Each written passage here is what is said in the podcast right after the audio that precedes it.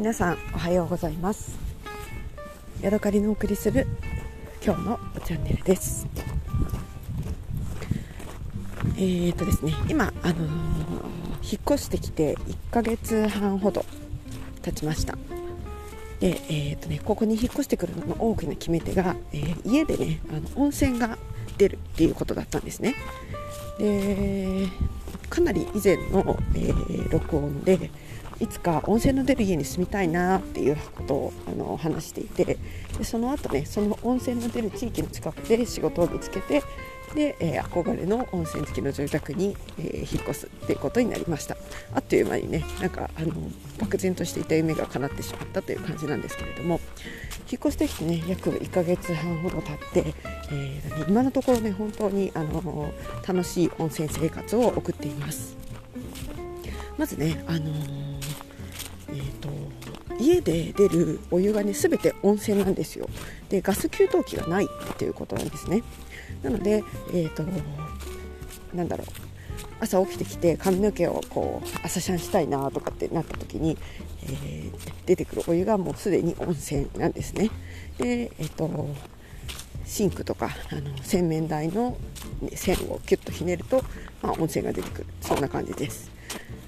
ただですねちょっと問題があってえっ、ー、とね何ていうのかな。出るまでに結構ね時間がかかるんですよ。30分30秒とか1分ぐらいしないとあのお湯お湯にならないんですね。なのでちょっと時間がかかるっていうところがデメリットかなと思います。ただねあの自然のものを使っているっていうところがねなんか私的にはすごくねあの嬉しいなって思うポイントです。あとねえっ、ー、と話には聞いていたんですけれども最近ねあの湯の温度が低くなってきました。というのも、えーとね、この時期、えー、雪解けの影響であの地面が、えー、水浸しになっているそうなんですね。なのでその温泉の通っている配管のその周りも水でいっぱいになってる。地面の中でってことですけどね。いっぱいになってるので、え3月4月5月とかはねあの湯の湯温が下がりますっていうことをね最初に聞いていました。確かにね最近以前ほどね熱々のお湯が出てきません、えー、2人で一緒に入って最後出る前はね本当にあのー、温度が下がっていて出るのがね嫌だなちょっともうちょっとここに入ってたいなって思うような感じです。ただね寒いっていうほどではないんですけれどももう一息っていう感じですかね。まだねしばらくこの雪解けの寒さっていうのがね続くみたいなのでね、えー、ちょっとしばらく我慢なのかなって思っています。ただね反面怖いのが夏ですよね、えー、お湯の温度が自分で調節することができなくてだいたい43度44度ぐらいのお湯が出てくると思うんですけれども夏になったらねそんなに熱いお湯いらないじゃないですか。なので、えー熱々のねお湯にどうやってお風呂に入る。まあ水入れたらいいだけなんですけれども、えー、どんな風に調整するんだろうなっていうのをね今からちょっと気になるところではあります。そしてね、えー、温泉を使う使用料ですね。えーと、毎月に決まったあの管理費用っていうのがかかります。それは何だろうなあの施設管理費用みたいなやつがあってそれは、えー、一律、まあ、大体5000円ぐらいかかるんですね。でその他に、あのー使ったお湯の量によって、えー、支払う値段が決まります。えっ、ー、とね、1リットル、あ、違う違う今月、えっ、ー、とね、1ヶ月間でこの前請求が来たのが、えー、全部でね、7500円ぐらいでした。なので、えー、お湯をね、たくさん、まあ、使って、使っても3000円とか4000円とかいくかないかないかなっていう感じですただその他にあの管理費用がね入っているのでだいたいまあ7 8000円ぐらい月にね78000ぐらいになるのかなっていうところですね。で、えー、それに対し私は今ほとんどのねあの家事をその温泉を使ってやっているので、えー、水道代がねあの、えー、1ヶ月で1100円一番最低のね料金しか払っていません。料理にはねあの水を使うんですけれども洗い物をしたりとかちょっとした手をね洗ったりとか布巾を洗ったりとかっていうのはほぼねあの温泉のお湯の方をひねって使っています。洗濯もね今のところ温泉を使ってやってるんですね。でちょっとねあの少しだけ色がつくんじゃないかと思って、ね、心配していたんですけれども今のところねあのそれほど、え服がに色がついちゃったとかいうことは今のところありません。でね多少温かいお湯で洗濯ができるので、まあ、汚れ落ちもねいいんじゃないかと思ってそこら辺はねあの期待しているところではありますね。はい。あと面白いのがですねえっ、ー、と源泉がありましてそこからね各あの家にたくさんパイプを地中のパイプを使って引っ張ってきて、えー、配配当配油配当しているんですけれどもなるべくそのひねってからすぐにお湯が出るように、えー、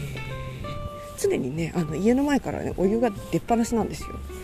でそこの出っ放しのところまではいつもお湯が出てきている状態で私があの線をひねると、えー、そこの家の前の配配管から自分の家のところまでの、えーお湯がねこう流れてくるっていう感じです。でその中の水あの配管の中の水が冷たくなっているので、えー、家の中でお湯を出すのに時間がかかるっていうところなんですけれども、えーとね、結構ねいろんな人の家の前に常にね、あのーホースからねお湯が出っ放しになっています。でそのお湯はねあの別にただというかあの施設管理費に含まれているというかそういうものなので誰がね使ってもいいっていうことになっています。なのであの すごく面白いんですけれども私の団地はねあの洗車をね温泉で洗車をするんですよ。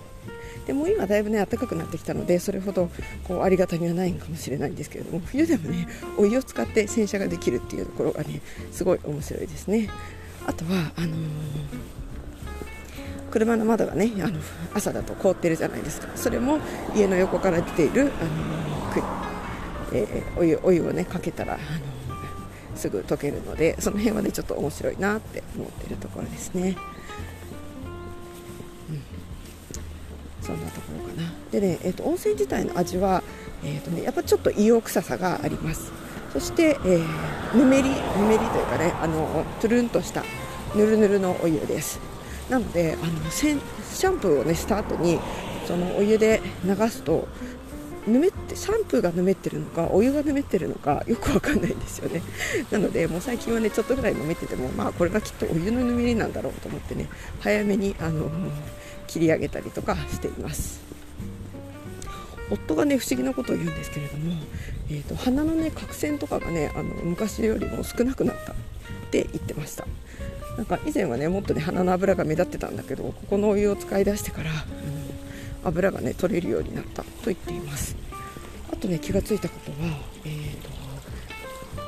温泉の成分のなんかそのアルカリ性だとか酸性っていうことで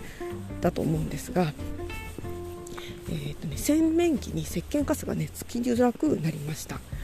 以前はあのー体を洗ったタオルとかを洗面器の中で洗うじゃないですか。そうするとあの洗面器のこう壁のところに石鹸カスみたいな感じでちょっとこうザラザラしたものが残っていてでそれが私すごく気になってたのでよくねゴシゴシゴシって洗ってたんですけれどもこの新しい、えー、新しいというかこの温泉の、ね、お湯を使ってあのお風呂に入るようになってからその洗面器のねあの縁に残る石鹸カスっていうのがねすごくね少なくなったんですよ。気にならなくなりました。多分その石鹸じゃない温泉水の成分でねあの流れちゃっているんじゃないかなって思うんですけどね。うん。そう。それからねお料理。料理にはねあの一応使わないようにしています。水道水を使っています。というのも、えー、温泉成分表っていうのをもらったんですけれどもなんかね1回に飲む量がなんか 200ml とかこんな感じで書いてあったので、まあね、あのお茶とか最初の頃は喜んであの温泉水で入れてたんですけれどもまあ、体の中から何かあるといけないので毒ってことはないと思うんですけれどもなんかねアレルギーになるといけないなとか言ってあの夫が気にしているので今は料理に使うのは一応ほぼねあの間違いない限りは水道水で入れるようにしています。はい。というわけでね今ちょっと雪解けの時期なのでしばらくねあのお湯がぬるいという残念な感じなんですけれどもまたねあの面白いことがあったらお話ししたいなと思っています。はい。というわけで今日はここまでです。また次回お会いしましょう。さようなら。